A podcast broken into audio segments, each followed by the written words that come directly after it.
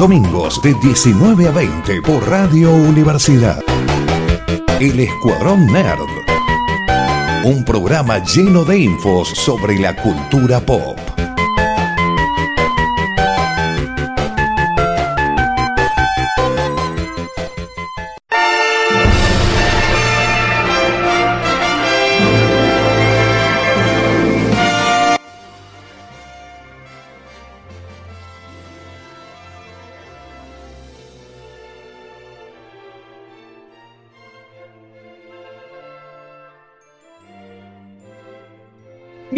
Nuevo programa del Escuadrón Nerd aquí por Radio Universidad en el 94.7, donde lo vamos a estar acompañando con una horita de noticias del mundo nerd, cine, series, películas, música y videojuegos. Mi nombre es Emiliano y me acompaña Noelia Martínez. Hola Emiliano. Hoy estamos un poquito cortos de personal. Sí, sí, no, pasaron cosas. eh, no hubo, no es que hubo juicio por combate y perdimos a, a Martín y a Coyote, pero tampoco Jamás vamos a negar que eso a pasó. Estamos juntando todavía el lodo y el agua para tirar y que se peleen ahí a ver quién, quién se queda en la silla, pero eh, estamos ahí viendo. Sí, sí, sí, sí. Pero bueno, cosas que pasan. Igual sabemos que Coyote y toda la gente que estuvo con nosotros hasta el momento es más que obvio que tienen el lugar para volver cuando quieran. Sí, sí, tienen que poner unos cuantos millones de dólares y entran sin problemas. Exacto. La esperamos para la semana que viene, para que vuelvan, ya sea uno, los dos, no sabemos, están las puertas abiertas, metafóricas, porque grabamos por internet, pero están abiertas. Sí, señor. Exactamente. Bueno, señor, le quiero contar una cosa, ya que estamos acá. Así Bueno, como no es- haciendo un programa, haciendo como, haciendo como un programa de radio. Le quiero contar algo. Ya que te autovoluntariaste y amotinaste en el programa, todo tuyo. ¿Qué, me- qué me ibas a contar? Soy como Katniss Everdeen. Yo soy voluntaria. Para tirarla a mi hermana en el precipicio, por supuesto. No, no, que, que la cosa que le quería contar, lo cual me sorprende mucho, que creo que nosotros ya estuvimos hablando de esto de hace mucho tiempo, es lo que todo este hype que se había creado alrededor de lo que era la película Morbius. ¿Se acuerda, don Emiliano? Que era todo de este universo de los villanos que tiene todavía como derecho la Sony.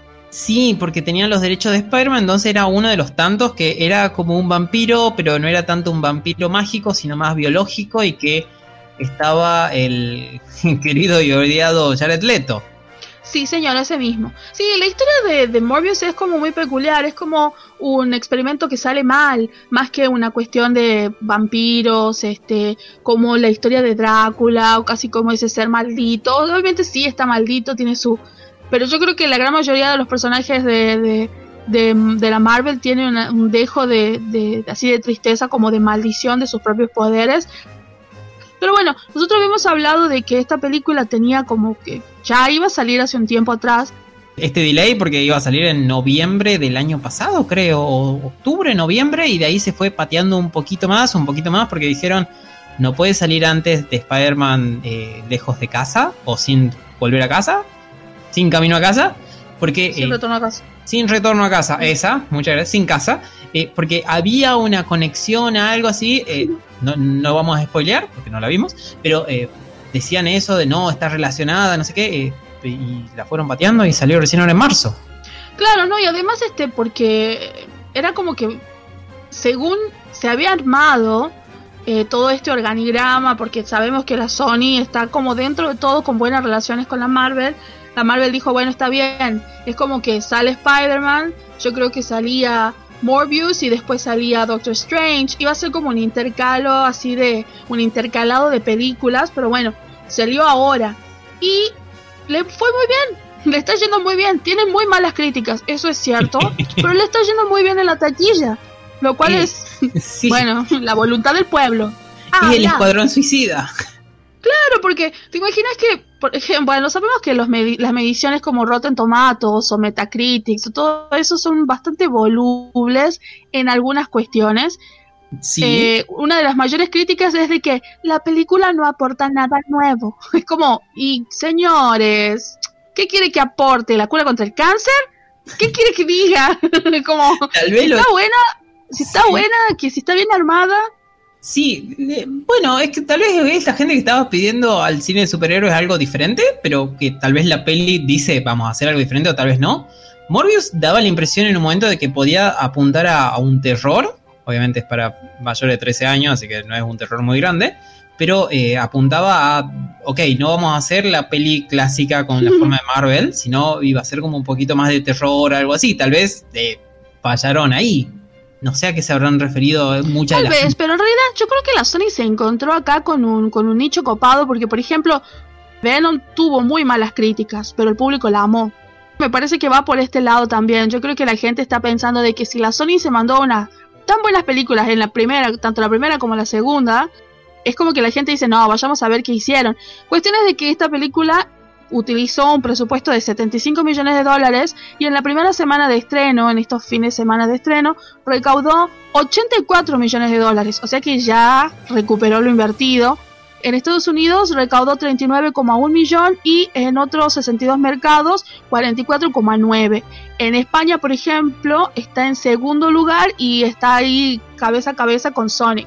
Así que, la verdad que sorprendente. Está bien, sí. La segunda. La segunda de Sonic, sí, sí, sí.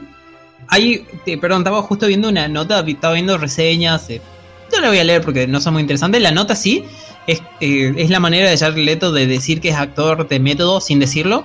Jared Leto aparentemente iba al baño en silla de ruedas para no retrasar el rodaje. No entiendo cómo, pero ese es el título.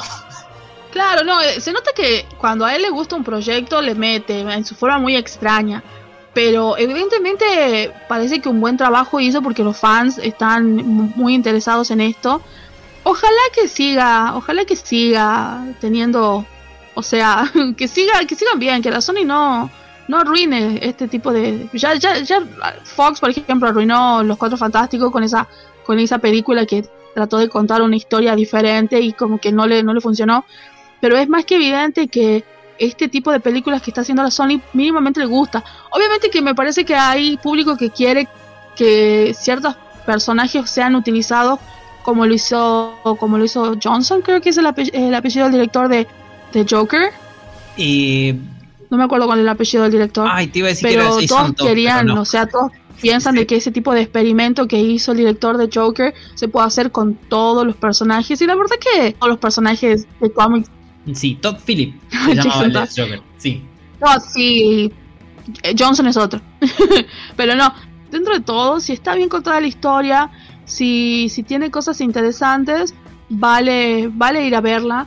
Porque si está buena, o sea, hay que tener en cuenta una cosa. Eh, Sony sacó Spider-Man No Way Home, sacó la secuela de Venom y sacó Uncharted. Esas son las películas que está sacando. Sí, mitad videojuego, mitad. Y le fue bastante bien con todas. Yo creo que la que nadie puede superar es la de Spider-Man. Pero las otras, claro, las otras le fue bastante bien. Más allá de que puedas decir, ah, qué buena que está, qué sé yo. Hay mucha gente que le gustó Uncharted. Y evidentemente, bueno, no hablemos de Venom porque Venom la rompió, estuvo hasta no hace mucho en, en el cine acá, así que. Sí, hay algo que donde tal vez entiendo al, crítico en general o que, pueden apuntar porque es algo que Sony venía planteando, la idea de este universo compartido, este universo cinematográfico, que algo que no sabemos si habrán podido hacer, lograr o no, porque por ejemplo en los trailers veíamos a El Cuervo, interpretado por Michael Keaton, el villano de la primer Spider-Man de Tom Holland. Y no sabemos si iba a haber este universo unido entre los dos o no, si, si no sé, como ir a ver una película para saber si el universo es unido no, es lo más importante, porque asumo que la película es más sobre el, el vampiro de Jared Leto que. El buitre, perdón, no era el cuervo, tenés razón, el buitre. Debe estar conectado, pero otra cosa, otra de las películas que, ya está la Sony como ya armándola y que ya anunció quién era, iba a ser este el protagonista, es la película de, del cazador, que es uno de los también de los villanos, que inclusive se vio una suerte de, de presencia de él en la película de Spider-Man, como en la, en la nebulosa de los posibles villanos de Spider-Man que apareció en No Way Home, que también es un ex Marvel, que va a ser este, que es el señor Jonathan Taylor Johnson, creo. Eh, entonces es como que si le está yendo bien, sinceramente, después de Spider-Man, lo que hizo con, lo que hicieron con Venom, a mí me encanta Venom. Y bueno, y y no quiero spoilear ni mucho menos porque tampoco vimos la peli, pero tampoco haríamos ese tipo de cosas. Creo que esta película pertenece al universo de, Venom. Yo quiero creer que va por ese lado, porque no creo que la Sony desperdicie esa oportunidad. Y no, no creo, yo creo que sí, va a tirar en las canastitas de eh, nos prendamos en el universo de Marvel y luego saquemos nuestro propio universo con juegos de azar. Y este año también sale Spider-Man Into the Spider-Verse 2. Sí. Así que yo creo que sí. Eh, puede ser un gran año para Sony. Espero que esté bueno. Sí, ojalá que sí. Así que, bueno, este fue, este fue el fin de mi momento voluntarioso. ¡Adiós!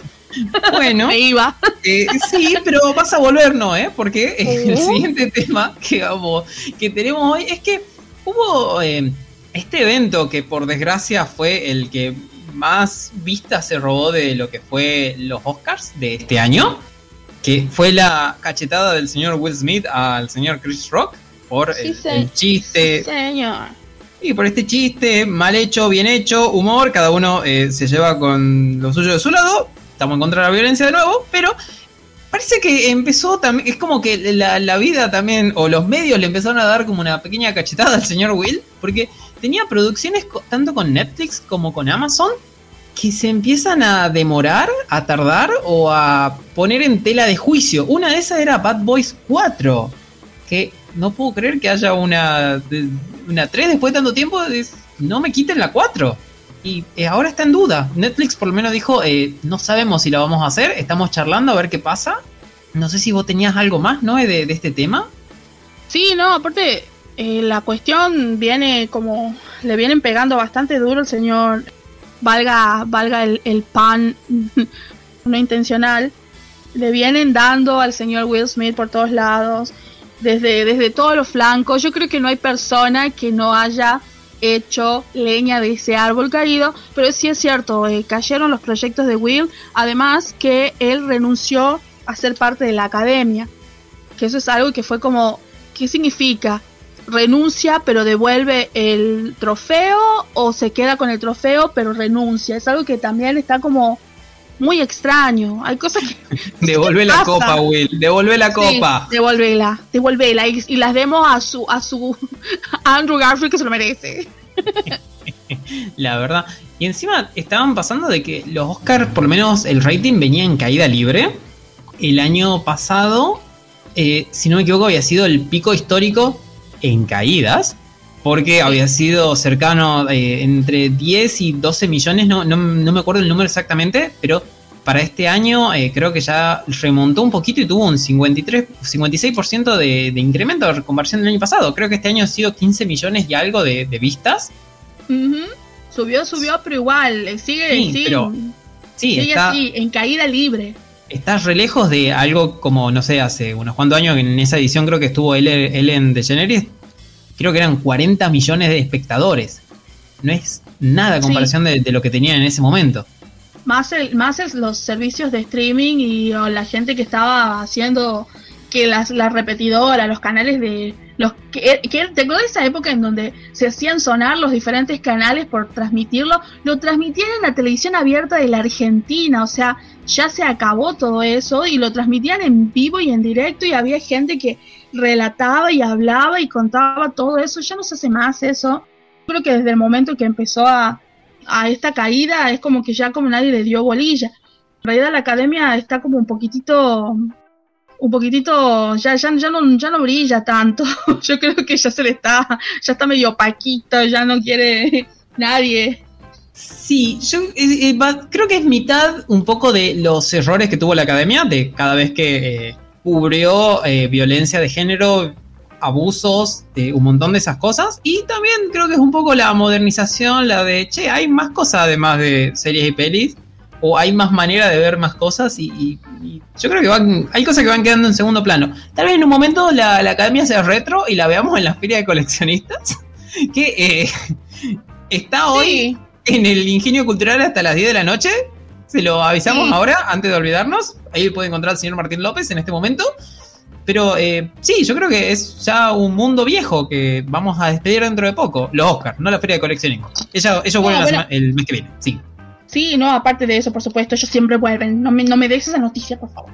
No, pero a lo que voy también es que, imagínate de injusto que es todo esto y cómo, cómo los Oscars tienen esto que nosotros siempre veníamos diciendo, esa cosa de, eh, que hablábamos acerca de la del whitewashing, el, el hecho de que eh, no hay representación y bueno, ya hay, hay como una politización de muchas cosas de la representación y demás, pero una de las cosas más graves es de que, por ejemplo, no soluciona cosas, es cierto que lo que hizo Will Smith está muy mal, está muy mal. Will Smith se fue solo, yo creo que... Eh, más allá de lo que él hizo, demuestra también un poco de arrepentimiento en lo que va mucho arrepentimiento por parte de Will. Pero, por ejemplo, eh, la academia premió a Roman Polanski cuando Roman Polanski está todavía con pedido de captura, que no filma en Estados Unidos, no hace ningún proyecto en Estados Unidos, pero productores de Estados Unidos le dan dinero para hacer cosas. La academia le dio un Oscar y ese hombre está con pedido de captura y tiene un montón de cosas que, decirle a la, justicia porque él abusó de una menor y él salía con una, chica de 14 años cuando él tenía más de 30 años, con él. Entonces. Y, y, es como que lo, premiaron. No olvidemos también que el señor, este, yo creo que el señor Alec Baldwin sigue siendo parte de la academia. Pues yo creo que fue nominado en algún momento y, y sabemos todo lo que le lo que pasó con Alec Baldwin, más allá de que sea un accidente o no. Yo creo que inclusive hasta los sindicatos de actores me parece que tendrían que haber tomado otro tipo de, de forma de pensar ante este tipo de situaciones que requieran poco más de, de, de, decir, che, nosotros estamos prestando atención también y esto está mal, no debería suceder. Pero bueno, es como, es como todo. Ya sí. escapa del público, pero bueno, es un poco cínico muchas veces lo que hace. Sí, así que este, un Oscar para la Academia por Mejor Actuación 2022. Sí, señor, eh, totalmente. Bien por ustedes, espero. Eh, mejor para el año que viene.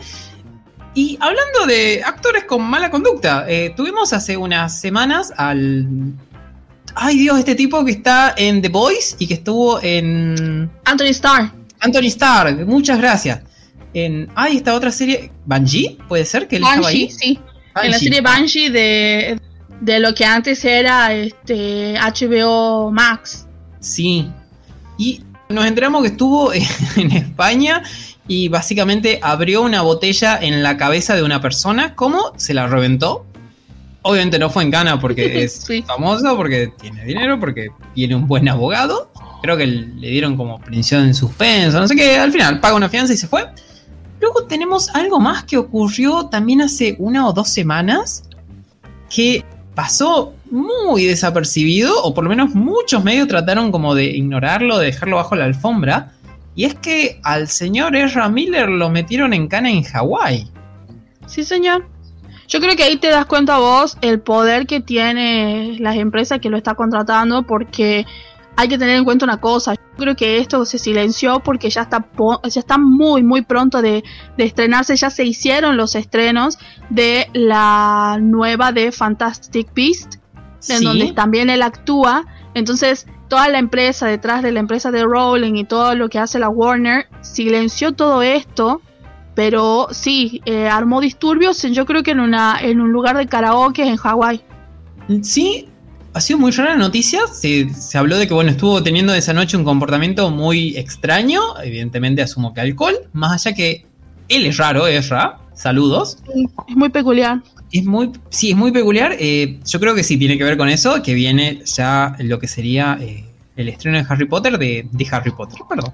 De la saga esta de Newt Scamander, que Animales Fantásticos 3, Los secretos de Dumbledore. Dumbledore es un animal fantástico. Su sexualidad tal vez lo será. Tal vez. No sabemos. Es un pollito, no lo sabemos. Es un Mágico. pollito. Sí, y qué bueno que eh, también era una de las futuras caras, o de la que iba a ser una de los futuros pilares de DC, también de la Warner, o por lo menos la Warner la que hace la, la parte de cine, porque iba a salir la peli de Flash, que está dirigida por Andy Muschietti, que va a salir en el 2023, se atrasó y no, no, compartimos esta noticia porque iba a salir como a fin de año y la pasaron para el año que viene, así que no nos afecta mucho todavía. Pero veíamos como que él iba a hacer una recon... Iban a adaptar un cómic donde se reconstruye el universo DC, eh, se arreglan unos errores, se recastean a unos personajes probablemente, y él iba a ser uno de los futuros pilares que ya se hablaba que iba a cruzar a otras pelis y demás. Tal vez sí es, es esto que vos decís de che, Warner eh, no quiere que su inversión a futuro caiga, pero... No, y convengamos que antes que se estrene la segunda de Fantastic Beasts, ella tuvo problemas porque agredió a una fan. Ah, sí, la, la, Sí, la, saludó ahorcándola y la tiró al piso. Sí, sí, sí, sí. y bueno, contaron también que en, Flash, creo, que el actor eh, tuvo aparentemente un comportamiento malo o que por lo menos muchos extras estaban hablando y diciendo de, che, el tipito es medio violento y raro. No raro como Jared Leto, que se va al baño en silla de ruedas cuando no necesita usarla, pero sí raro de violento. Sí, tiene, sí, tiene actitudes muy, muy, muy extrañas, pero lo, peor de todo es de que, bueno, el chabón es cierto, es un buen actor, hizo papeles muy interesantes y actúa muy bien, pero la cosa es que le permitan tanto. Supuestamente yo eh, vi algunos videos en donde estaba un grupo de personas y él se acercó al lugar en donde, este lugar de karaoke, y por ejemplo estaba un grupo de chicas ahí y, le, y él como que le empezó a, servir como si fuera parte de la de, los del bar, sí, sí, sí, y le preguntó si qué quería, qué sé yo, y después en un determinado momento es como que no le gustó lo que estaba pasando y empezó a hacer como a, no sé, lo denunciaron por disturbio en la vía pública y no sé qué otras cosas más, pero es muy preocupante esto porque él hizo un buen papel como Flash.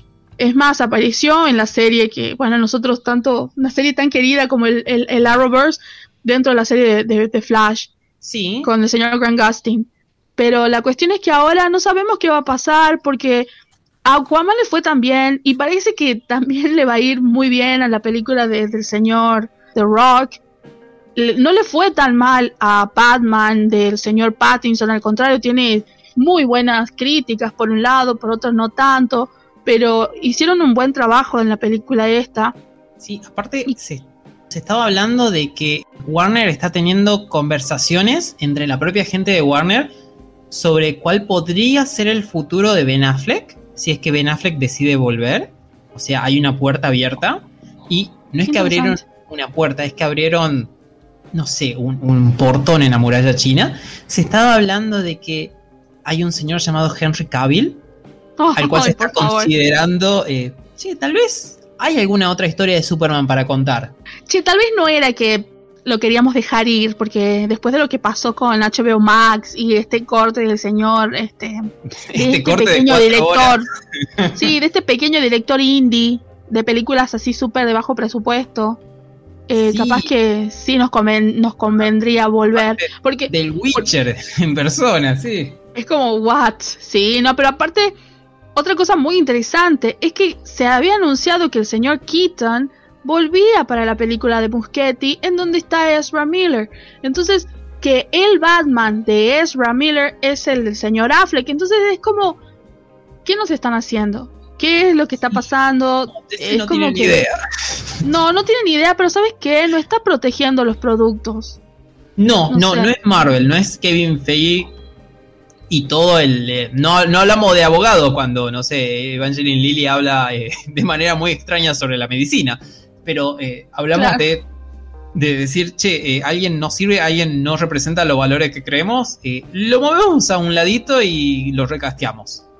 No, me parece que acá hay algo, es muy triste, es muy triste porque también son, todos sabemos que todo lo que hace la DC y todos los personajes estos icónicos, la triada, madre, padre extraterrestre y, padre terrícola que es este Diana, Superman y, Batman, son como, es, la historia del cómic. Es como, es, es el origen, es la génesis de todo lo que conocemos como cómic. Y que no tengan una representación buena y que la empresa que los tiene, que tiene los derechos, no los haga valer, produce mucha tristeza y da mucha bronca. Ojalá, ojalá que, no sé, ojalá que los productos no se vean empañados por todas estas cuestiones. Warner es como no empañen los bolsillos, nosotros no empañen el producto, el legado de Batman. No hay, otra cosa, señor, ¿para qué no pusieron a Ezra Miller si ya estaba el maravilloso Grant Gustin? Eso es algo que yo nunca entendí. ¿Por qué no pusieron a Arrow, al señor este, al señor, al señor este que se puso todo, todo en, los hombros, que si no hubiera sido por él y por lo que él quería, el señor este, Amell, sí. fue el nombre.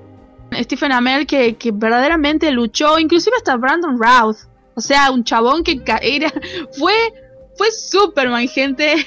Y después pasó a ser Atomo. Y después de Atomo pasó a ser Superman de Kingdom Come. Y es un grosso. Me parece que si ya hay personas que por nada, semanalmente están trabajando. ¿Por qué no hablaron con ellos? ¿Por qué no los utilizaron? Me parece que Grand Gustin hubiera quedado muy bien. Ojalá que lo pongan ahí. Sí, puede ser. Eh, ah, yo no soy fanático del. Va, en realidad no tengo problema con el actor. Eh, la serie no la banco, pero sí. Las últimas temporadas, pero sí. Este. Hubiese sido mucho mejor eso. O por lo menos Stephen Amell. Es que DC le tiene mucho miedo. A, eh, o la Warner le tiene mucho miedo a lo que es la tele. No porque sea muy bueno y le pueda hacer algo, sino porque es como. Creo que ellos mismos no entienden que tienen más de un producto y que lo pueden poner en más de un lugar. Sí, eso ya es un error de Warner. Hablando de Michael Keaton que volvía, perdón, contaste, me, acordé que Michael Keaton también va a estar en la serie de Batichica, que va a ser una serie exclusiva de HBO Max. Originalmente iba a ser una peli dirigida por Josh Whedon. Luego lo limpiaron a Josh Whedon cuando salió el, todo el temita del abuso y la violencia. Y la transformaron en serie. Y bueno, va a salir por HBO Max. El señor Michael Keaton está ahí y se anunció de que ya está terminada la filmación de, mm, de Batichica. Así que tenemos que esperarla, no sé si era a final de año o a principio del año que viene. Pero vamos a ver a Michael Keaton en más de un producto de DC. Y se hablaba también de que tal vez podría estar en Aquaman. Sería genial. Aparte que Elsie Remil puso la camiseta, él es como que, no sé, en general me parece que semejante actor que no lo sepan, no lo sepan aprovechar. Marvel hizo una excelente, una excelente movida, la Marvel y Sony, cuando lo castearon para hacer el buitre. Es como, ¡Oh! ¡Batman! ¡Sos vos! Sí, Pero me parece que la, Warner no, no supo no supo aprovechar eso, pero bueno, ahora si lo están usando, enhorabuena, lo, lo remerece, es un semejante actorazo que es. Sí, vamos, úsenlo, úsenlo. Sí, por favor, sí, que, vuelva él y que vuelva todas las cosas buenas de DC, por favor. Que bueno, que eventualmente ya también le traeremos noticias acerca de lo que es los animales fantásticos. Porque bueno, esta, esta entrega no tan solo, bueno, que también está el señor Ezra Miller, está el maravilloso Jude Law y el increíble Matt Nicholson, que yo quiero ver esa película por él. quiero saber qué es lo que hace. Los fans lo recibieron con muchísimo cariño, enloquecidos, eh, ya caracterizados como él inclusive en una de las estrenos de la película, el que sirvió de, de caballero de haciendo toda la, presentación fue nada más ni nada menos que Tom Felton. Él fue el maestro de ceremonia. Ah, el propio Draco Malfoy, sí. El propio Draco Malfoy. Así que no sé, obviamente que para todos aquellos que amamos el universo de el universo mágico, siempre que hay algo nuevo nos llama la atención pero bueno, yo creo que nosotros, tanto vos como yo que somos fanáticos, tenemos nuestras, nuestras cuestioncillas referidas a animales fantásticos, así que ya iremos a informar de manera muy crítica. Sí, de manera bastante nerd. no, eh, perdón que te interrumpa, una pausa y ya volvemos. Ay, está bien. Los domingos de 19 a 20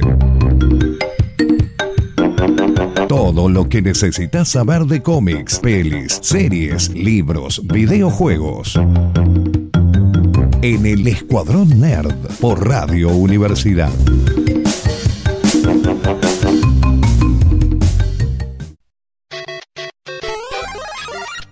Volvimos.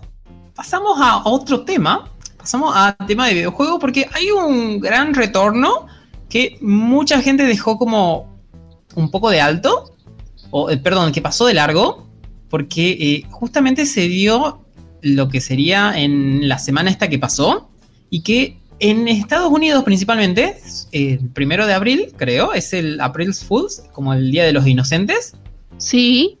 Y hay un montón de noticias que salieron cercanas a esta fecha. Una es que la E3 se canceló.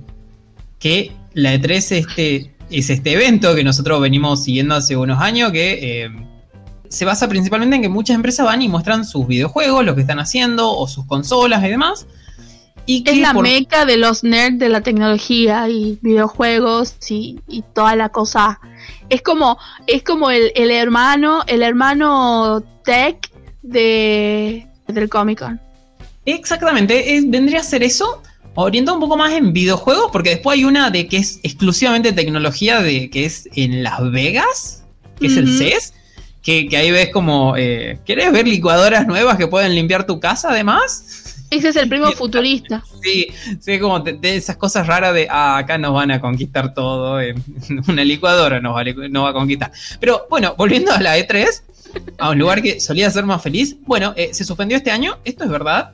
No fue una broma por el Día de Inocentes, sino que dijeron, eh, bueno, la E3 2022 se había suspendido porque pandemia, eh, perdón, 2021 se había suspendido porque pandemia y no sabemos cómo hacerla bien la E3 2022 se va a suspender porque queremos hacer un buen producto. Entonces lo vamos a hacer recién el 2023. Así que tenemos eh, un año más sin E3 que no sé si vamos a notar su ausencia, así que no sé si eso es algo bueno o malo. Yo creo que le hubiese convenido estar por lo menos, porque al notar su ausencia y ver que el mundo sigue girando y que nos podemos seguir enterando de eventos de videojuegos y, perdón, de desarrollo de videojuegos por un montón de lados. Es como de, chicos, si, si no hacen falta, como eh, tal vez nadie vaya a la 2023. Sí, ¿no?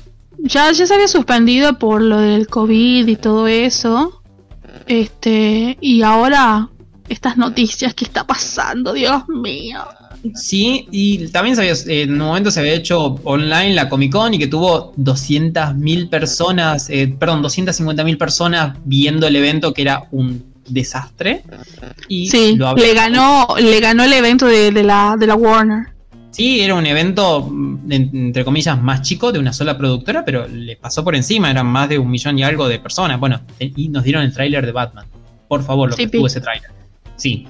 Y la otra noticia que te traigo de videojuego, esto tal vez a, mucha gente eh, joven le va a pasar muy por encima, igual que a mucha gente que no es tan joven, que es eh, Monkey Island. ¿Qué es Monkey Island? Es un juego, una aventura narrativa, que si no me equivoco había sido... Eh, escucho un sonido como interferencia. Este juego también el, se, se, habló de Monkey Island. bueno, hace, hace, mucho tiempo era un juego de aventura narrativa donde vos ibas siguiendo la diferente historia, te movías con un clic. ¿Era para PC? ¿Era para PC? Sí, era para pensar también. No sé si estuvo en otra consola. Pero eh, tenías que ir viendo qué era la historia, ver qué elementos te servían de lo que ibas agarrando. Era mucho diálogo, mucho leer y razonar. Estaban, la verdad que están muy buenos estos juegos, pero es verdad que no son para todo el mundo, porque mucha acción no hay en primera persona ni en tercera. Pero eh, no está apuntado a eso, está apuntado al otro lado de vivir la, narración y tratar de resolverlo a la manera que puedas, como puedas. Y el señor este, Ron Gilbert, era uno de los creadores de este juego, publicó exactamente el mismo viernes primero de, abril, lo que fue en el Día de los Inocentes. El día de los, sí, el Día de los Inocentes. Sí, que durante mucho tiempo estuvo trabajando, pensando, y bueno, ahora se decidió y va a ser un nuevo Monkey Island y lo anunció justamente el primero de abril y fue como, eh, ajá, no te cree nadie. Eh, resulta que aparentemente sí, porque después siguió mostrando diciendo, no, che, esto es posta, eh, estoy trabajando en cosas, estoy teniendo más data, nos mostró diferentes eventos en lo que está trabajando y fue un, es verdad, va a haber un nuevo Monkey Island inspirado en esta historia que, ya conocemos, que vendría a ser una secuela, porque estuvo el 1, estuvo creo que una continuación del 2, este vendría a ser el 3. Y a todo esto, a todo esto, ¿este juego en qué año salió? El primero de todos, que es de, Monkey Island, salió en 1990. ¡Wow! Es un oldie. Es, es un Realmente un oldie, sí. Sí, sí. Es más viejo que parte del elenco de este programa. Pero. Totalmente. Sí, sí, estuvo, principalmente sí en consolas estas que eran como Atari, eh, las Amiga, las Commodore. Estuvo en los inicios de Windows, antes de Windows 95, y bueno, también en PlayStation y en Xbox después llegó eventualmente. Pero sí, estuvo en un montón de lados. Y va a regresar 22 años, eh, perdón, 32 años después.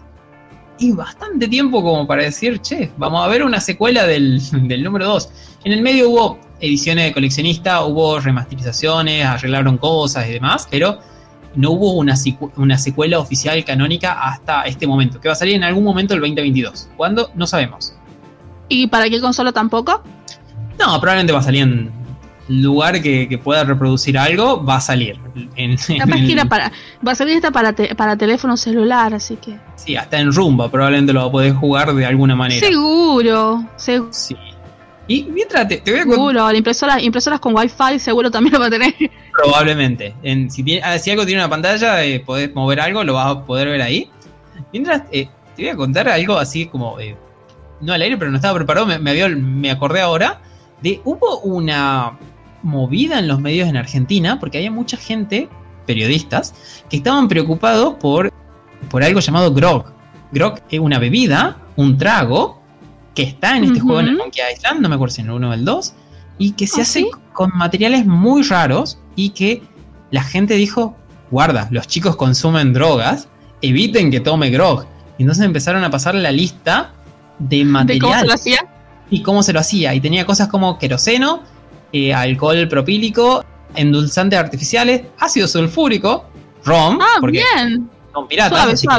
obviamente ron había, acetona, había eh, tinta color roja para impresora.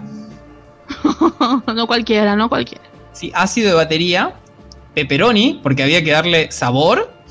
Y luego había llamado algo Scum, que es como un lenguaje de videojuego y un motor para poder hacer videojuegos en aventuras gráficas, que era el que movilizaba al Monkey Island. O sea, vos jugabas al Monkey Island gracias a este motor. Y los medios Sí, los pedidos en Argentina en ese momento creo que ha sido entre 2009 y 2014, no me acuerdo en qué momento, porque han sido dos olas, salieron a hablar de esto, de guarda que sus hijos no consuman grog, tengan cuidado. Ay, pero por favor, señores, ya con los ácidos nada más es muy difícil de conseguir, señor. Ya lo demás ya es verdadera estupidez. Obviamente no hay que subestimar la estupidez del ser humano. imagínense dos años de pandemia, gente. Pero es como que, imagínense, más allá de eso, es como, vamos, gente. Si lo sale, si sale por la tele, es como que más atención llama. Es como, ¿escuchaste lo de la tele? ¿Qué, color de cartucho de tinta usan? Ay, tengo magenta, es lo mismo. Qué buena pregunta, ¿no? Y pasando a otra noticia, Noé, ¿viste vos que normalmente cuando uno ve trailers o ve teasers, de, como la versión chiquita de trailer o la presentación, Normalmente ves el tráiler, supongamos, de la tercer peli o la tercera serie, de la tercera temporada de una serie, después de que se termine la segunda. Sí. Bueno, la semana pasada, el martes 5 de abril, se celebró el Día del Primer Contacto. Saludo a todos los trekkies. Que representa. Saludos a todos. Saludos Vulcano a todos. Sí, a los, a los tres, no que nos están escuchando, sino a los tres que hay en el mundo. Saludo a ustedes. me, me, estoy saludando a mí entre esos tres. No, somos un grupo más grande, no se preocupen, como cinco. Y bueno, se celebra ese día porque en, el propio canon de la serie, ese, día se dio la, la humanidad descubrió que había vida en otros planetas, ya que unos vulcanos bajaron a saludarnos. Listo, historia corta. ¿Qué es eso? Primer contacto. Pueden ver la peli, gran peli. Bueno, ese día hubo una. O Wikipedia, o Wikipedia, todo, chicos, vamos. No, no, tienen que ver 700 episodios de Star Trek y 20 pelis y ahí van a poder entender de que estamos... No. Series animadas, series para servicio de streaming, series para... todo tienen que ver, chiques. Sí, sí, todo. Pero sí, es eso. Bueno, eh, ese día de, este año, del 2022, hubo una mesa panel donde estuvo eh, el señor Patrick, Patrick Stewart, estuvo Jean-Luc Picard, el capitán de una de las naves más famosas de Star Trek. Estuvo mucha gente que también eh, participó en la serie con él. En este panel que hubo, estuvieron hablando, hubo charlas, presentaron cosas y presentaron un teaser de la tercera temporada de Picar. Que es a lo que yo te preguntaba, ¿viste alguna vez que te muestran el teaser de la tercera antes de que salga la segunda, termine la segunda? Bueno, no, todavía no terminó la segunda, pero eh, ya vimos un pequeño adelanto de la tercera. ¡Wow! Bueno, me parece que están apurados porque todos sabemos de que no sé, el señor, el señor, este Jean-Luc está un poquitito viejito, entonces como que mm, le metamos toda la que podamos mientras esté bien. Sí, sí, honestamente grabaron la segunda y la tercera temporada al mismo tiempo casi, ya se terminó de grabar la, tercera temporada, entonces por eso pueden mostrar estas imágenes.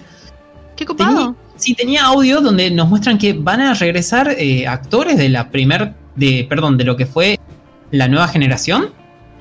Van a estar ahí. Va a regresar William Riker, que ya estuvo en esta serie, que es Jonathan Frakes, que es un gran director de Star Trek. Bueno, Brent Spinner, eh, Marina Sirtis, que son Dana Troy y Data. Va a regresar eh, Jordi LeForge, va a regresar, eh, ya estuvo Winona, no, no es, no es Winona, perdón.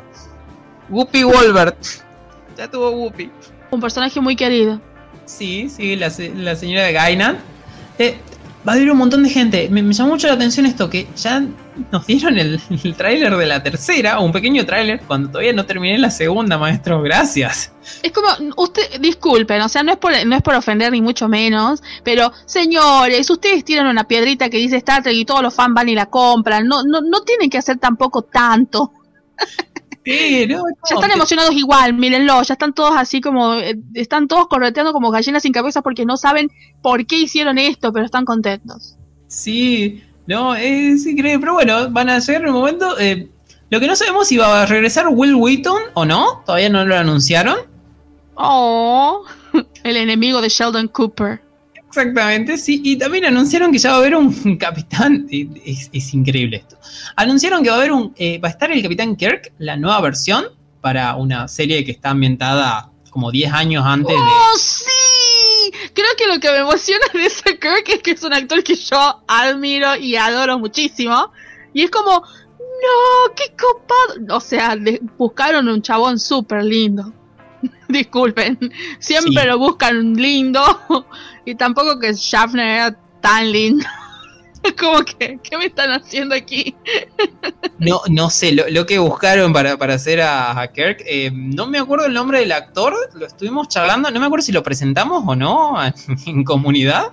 No, creo que no, creo que no hablamos de él, que es un actor, es un actor que es conocido por haber hecho una serie de películas adolescentes desde los años 90 que viene haciendo películas y cosas para adolescentes. El último personaje donde, del cual se, la gente se enamoró de él porque hizo de, de uno de los hermanos Salvatore de, Diario de un vampiro, que es el ah, señor Paul Wesley.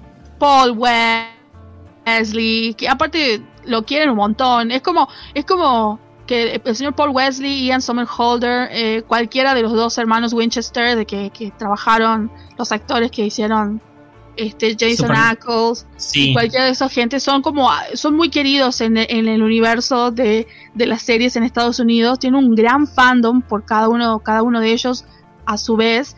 Y creo que el hecho que hayan, lo hayan puesto el señor Paul Wesley implica que acá vamos a tener nueva sangre, que tal vez vayan por curiosidad por lo menos, que sinceramente yo por curiosidad lo vería. Sí, sí, y vamos a, eso se llama, vamos a robar el fandom de una, de una serie de como 10 o 20 años.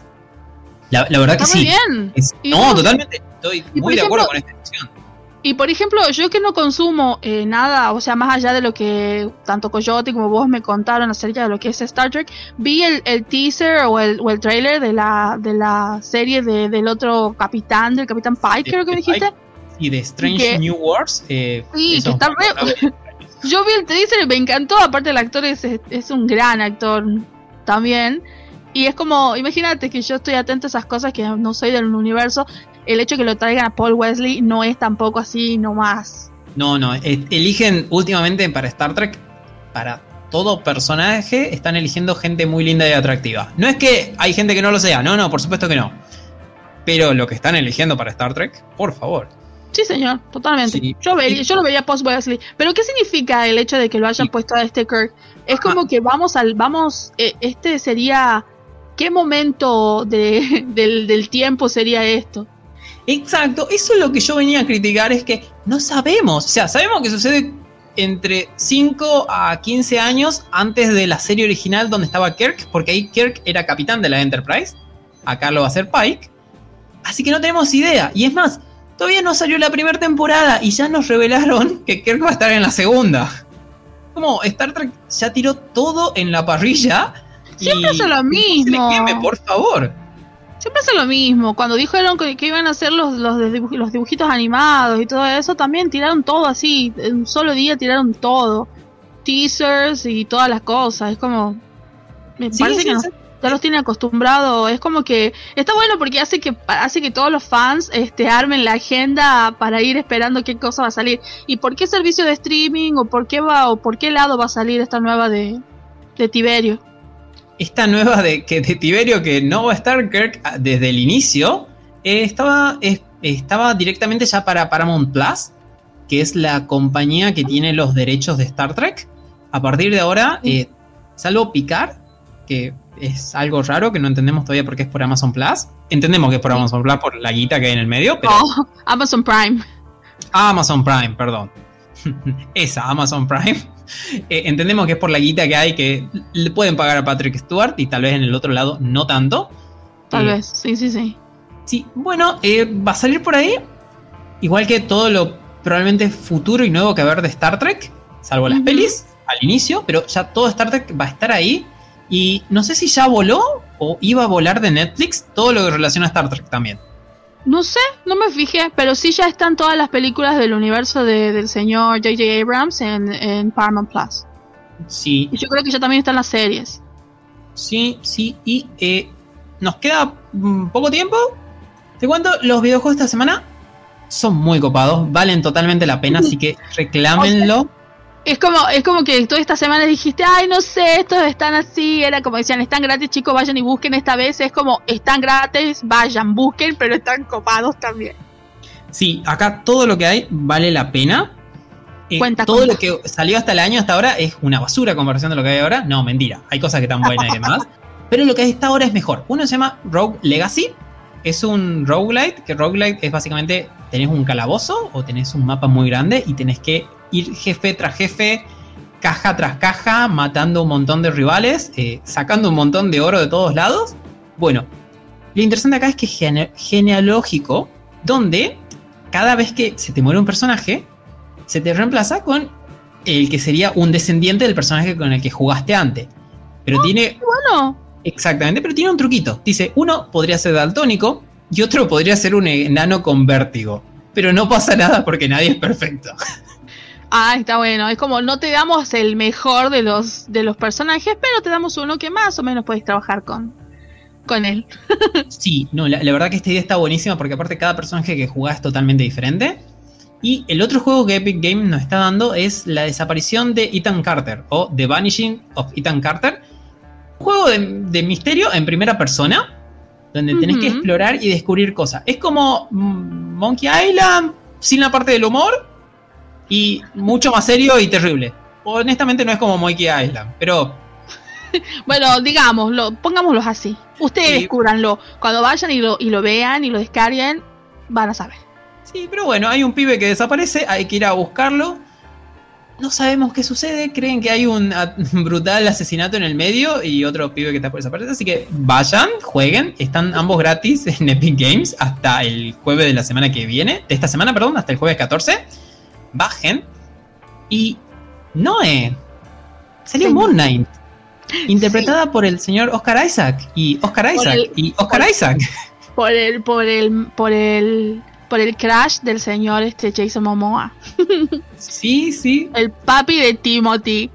Sí, salió, salió. Ya tenemos dos episodios este, que están disponibles en Disney Plus para aquellos que tienen el servicio de streaming. Pueden, pueden ir a, a echarle un vistazo.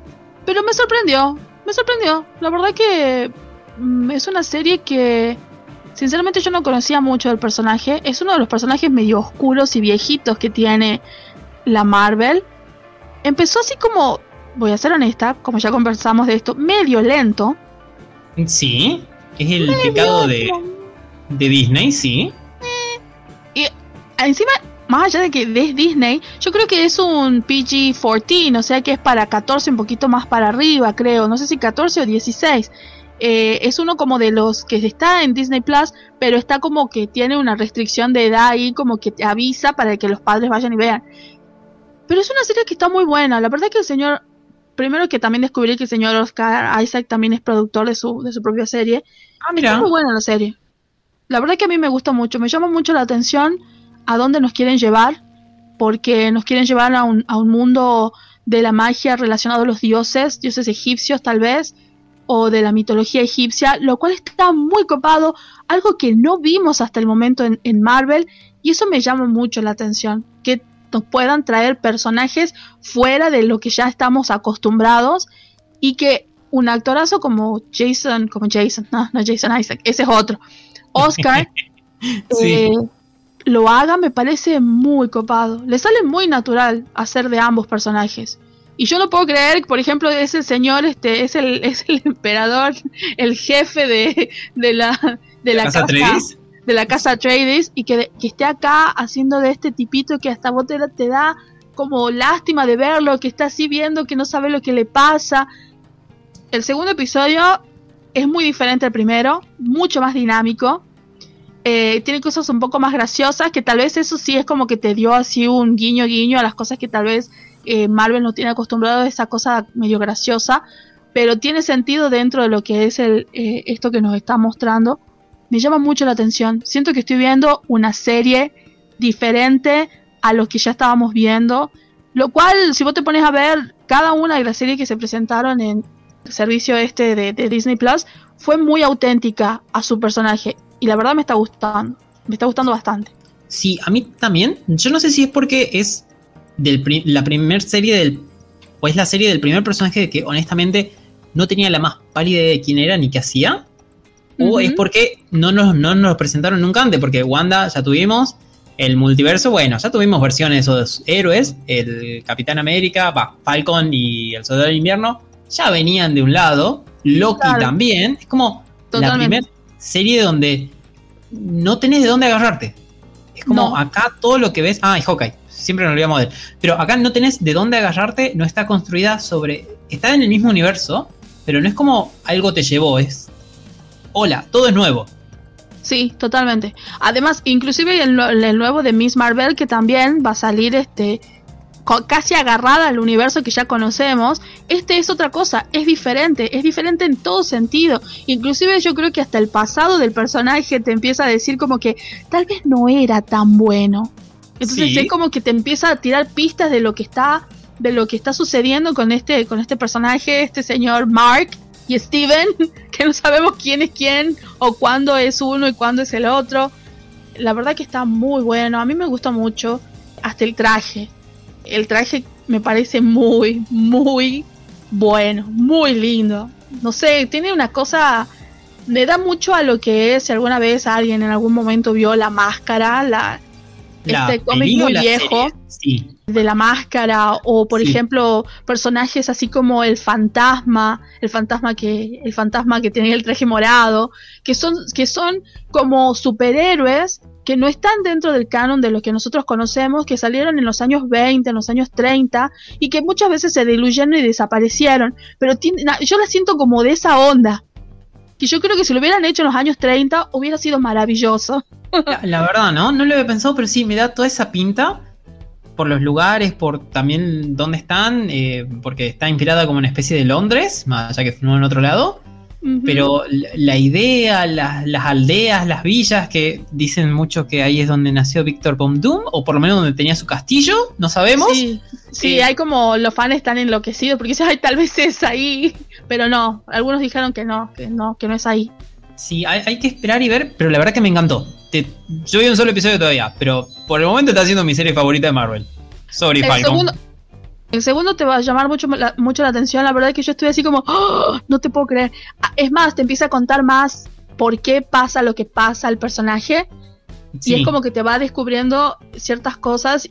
La verdad es que a mí me gusta mucho y sí, siento como que tiene esta onda muy de los héroes, estos héroes este, que, oscuros de la noche que tal vez tuvieron un pasado un poco así complicado.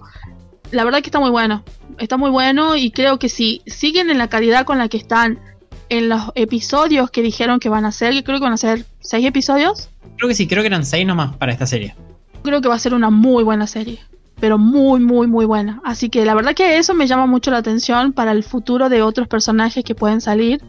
Así que no, la verdad, gente, vayan, hagan su favor y, y, vean esta serie que llama mucho la atención. Si pueden verla subtitulada con las voces de los actores, muy copado porque el señor Jason, eh, dale con Jason, el señor Oscar Isaac. Jason Isaac es el, el actor que hizo de Lucian Malfoy. Ah, Em, sí, sí, sí, sí. es este, el señor Star Trek Os- también, también. El señor este, Oscar Isaac hace un acento muy bueno inglés y el acento americano. Eh, es muy copado en eso, así que la verdad vale la pena escucharlo hasta cómo él construyó el personaje desde ese lado, hasta la fisicalidad del personaje. Cuando Sí. es Steve o cuando es Mark. Eso es hermoso. Hermoso. Eso- Sí, algo comparable a lo, es- lo que fue Split con Jason, eh, con McAvoy. ¿James? Sí. ¿McAvoy? Sí, Sí, sí, de- sí. Interpre- Sí, o el mismo actor interpretando a diferentes personalidades de su mismo personaje. Hermoso. Exacto, exacto, exacto. Así que la verdad que, que está muy, muy, muy bueno. Es totalmente creíble lo que hace el señor Isaac, así que sí, está muy bueno. Yo no veo la hora de que salgan. Es- me encanta que ahora los estrenos de la serie sean los miércoles y no los viernes. Eso me encanta. me, Este, me revive la que- semana. La verdad que sí, la verdad que sí. Y yo espero que los viernes sigan siendo del Mandalorian. Sí, sí, esperemos que sí. Y bueno, nos estamos yendo ya. Eh, damos terminando esta hora ya, nerd. Nosotros Estamos- fuimos- Estamos, estamos concluyendo la sesión de terapia nerd de cada domingo. La verdad. eh, quedan dos horitas de la Feria de Coleccionismo en el Ingenio Cultural, así que vayan, aprovechen. Por favor. Nosotros volvemos la semana que viene acá por Radio Universidad en el 94.7. Fuimos al Escuadrón Nerd. Eh, nos vemos Martín de vuelta la semana que viene, espero. Coyote, ¿volverás algún día? No lo sabemos. Muchas gracias, Noé. Nos vemos, que la fuerza acompañe. Chao. ¡Ay,